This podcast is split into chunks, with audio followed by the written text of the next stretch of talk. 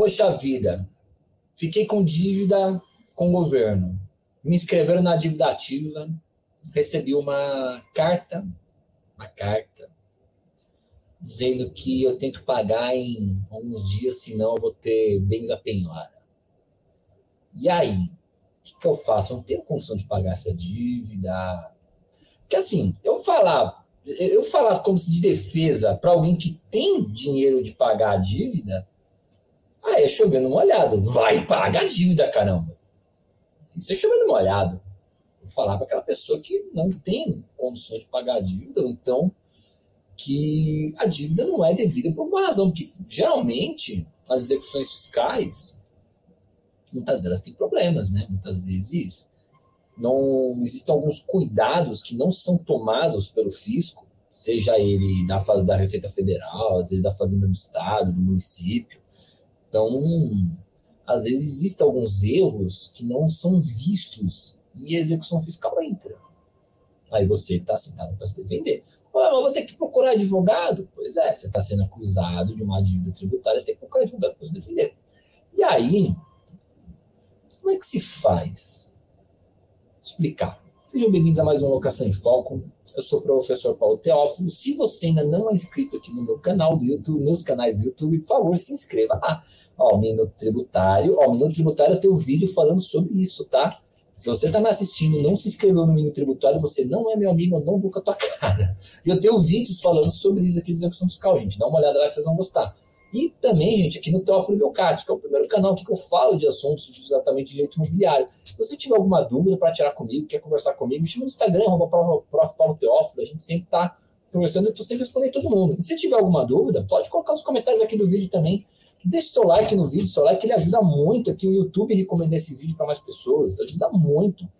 E os comentários também, gente. Tem algum comentário que você quer fazer? Eu tô sempre olhando os comentários aqui, tô respondendo, tá? Às vezes eu posso demorar um pouquinho, mas eu tô sempre olhando aqui os comentários, periodicamente tô respondendo. Então, pode mandar bala aqui, comentar que eu sempre respondo. Mas nem que for, ó, obrigado, gostei aqui, eu dou um joinha pra você lá. Obrigado mesmo, tá?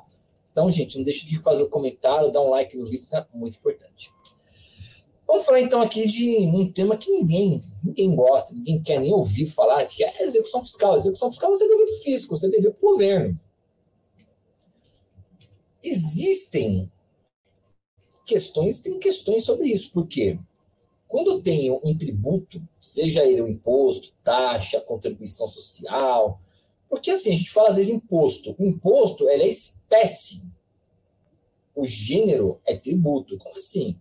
Você paga tributos. O imposto é um tipo de tributo, como as taxas são outros tipos de tributo. Quem aqui já entrou com algum processo e teve que pagar uma taxa, uma guia lá, uma, uma GARI, uma DARI, para poder entrar com o processo, para uma, uma custa judicial? Essa custa é taxa, a natureza jurídica de taxa, é um tributo. Quem paga INSS? INSS é uma contribuição social, é tributo, não é imposto. Então, a gente tem que ter em mente que quando você tem uma dívida no fisco, voltando a dizer, tributo ele é gênero, imposto é a espécie. Isso aqui é muito importante da gente ter em mente. A taxa, custo judicial que a gente paga para entrar com o processo, isto é uma natureza de taxa é um, é um tributo, não é um imposto. Não é uma coisa que você está pagando ao Léo. É uma taxa, um serviço judiciário que está sendo oferecido para você e você está se utilizando dele.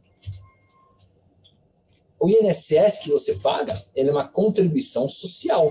A contribuição social é um tributo, uma espécie de, de, de tributos, contribuições. Entre outras, PIS, COFINS.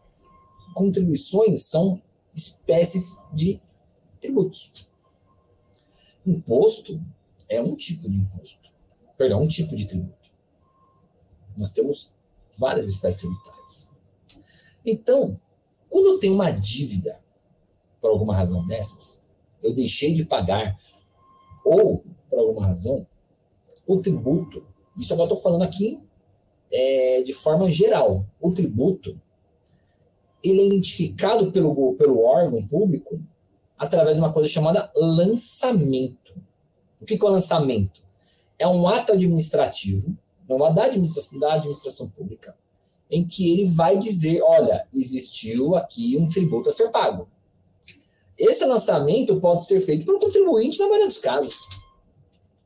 Quando você vai pagar uma taxa judiciária, uma custa, você vai entrar no site do Tribunal de Justiça, vai preencher uma guia e pronto, você pagou. Você pagou. Então, você fez esse lançamento.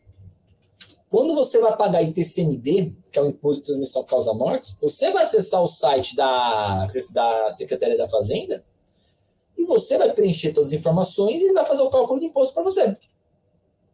Quando você vai fazer imposto de renda, você que vai entrar no site da Receita Federal e vai fazer, ou seja, muitos impostos e das contribuições, você que faz a declaração. É você mesmo que faz tudo isso. Alguns não. Por exemplo, PTU, IPVA, são impostos que todo mês, todo mês, perdão, todo ano, o governo ele tem o controle que você tem um imóvel, que você tem um carro e vai te mandar um boletim para você pagar. Então, o lançamento ele pode ser feito pelo contribuinte ou pelo próprio poder público. Porém, quando o contribuinte não faz esse lançamento, por quê? Porque é mais esperto que a maioria dos ursos, ou porque realmente não tinha que fazer, não tinha nada para acontecer. O governo descobre por alguma razão, porque existem informações cruzadas. Tem várias formas do governo descobrir. Aí ele vai inscrever na dívida ativa e vai fazer o que chama lançamento de ofício. Ou seja, você deveria ter feito, mas você não fez, e ele descobriu. Então, ele vai lançar por conta própria, vai te multar porque você não fez e vai te mandar cobrança. Aí que às vezes acontecem alguns problemas. Eu recebi um cliente uns anos, uns tempos atrás, isso foi bem interessante. Ele tinha uma execução fiscal de valores de ITB, ITCMD, que é um imposto de transmissão causa morte e doação. Por quê? Houve na declaração de imposto de renda dele um valor que ele recebeu como doação mas aquilo não era doação, era empréstimo, tinha contrato de empréstimo. Ele pegou emprestado o dinheiro, fez o contrato, estava devolvendo, só que comeu bola o contador e colocou como doação. Pô, bateu lá, não, não pagou o contribuinte, pum, mandou. Mandou a dívida, eles calcularam, arbitraram, mandaram o valor da, da dívida e conjuntamente com aquela multa sensacional que vocês já imaginam, né? Quando chegou para mim, olhei, conversei com ele, doutor, mas isso aqui foi uma, não foi uma doação, foi um empréstimo, o contador comeu bola. Peraí, tem contrato? Tem, tá aqui, ó, tô pagando, me dá essas provas aqui. Eu entrei no processo de execução fiscal, antes de existir uma penhora, já vou dizer isso, fiz uma coisa chamada exceção de pré-executividade, que é, eu estou alegando que há uma matéria de ordem pública, ou seja, há uma mácula naquela execução fiscal, algum problema grave, que por conta deste problema grave, a execução não pode nem prosseguir. E mostrei. Não teve fato gerador desse imposto. Ou seja, não, não teve imposto para se mandar. Isso aqui foi uma erro do contador, porque de fato essa transação ocorreu, mas isso foi um empréstimo. Um empréstimo não gera ITCMD. Ah, mas pode gerar. Cara, a execução é de ITCMD. Foi lançado ITCMD, não foi lançado o IOF, que é federal, não foi lançado o PIS, foi, foi lançado, entenda, ITCMD, que é o imposto do Estado. Uma vez que foi lançado o imposto, e não era para ter sido lançado, porque o imposto, imposto de transmissão causa morte e doação, ele vem quando você adquire um bem, um patrimônio, por doação perimentário. E não foi doação aquilo. Aquilo foi simplesmente um empréstimo. O juiz fulminou a execução fiscal. Encerrou, mandou tirar da dívida ativa, o nome da pessoa saiu. Então, existem. Isso aqui é um exemplo para vocês verem que existe alguns erros na execução fiscal. Como, por exemplo, eu recebi semana passada uma execução da, da Receita Federal de alguns impostos, alguns eram devidos, mas alguns eram prescritos, que era de 2017. Execução recente, foi proposta recentemente. E tinha um tributos lá de 2017. Mesma coisa, eu vi, opa, isso aqui está prescrito. Manda. O juiz reconhece a prescrição. Então, a gente tem que ver existem alguns erros que passam batido pelo fisco. Existem alguns erros que passam batido pelo fisco. E aí vem a função do advogado para fazer o acompanhamento. Poxa, professor, mas eu estou com uma dívida tributária, estou, estou mesmo, eu é devido, eu realmente eu não paguei, não tive condições, ah, vou deixar aí para ver o que acontece. Você vai deixar o quê? Você vai deixar o quê? Você vai deixar sem defesa? Você vai deixar sem defesa, é? Você vai ficar sem acompanhar uma execução fiscal para depois cair uma penhora no seu patrimônio, você não está nem sabendo? O mínimo que você tem que ter é um advogado que acompanhe a execução fiscal. Que te oriente, olha, esse aqui é um momento bom para você parcelar a dívida aqui.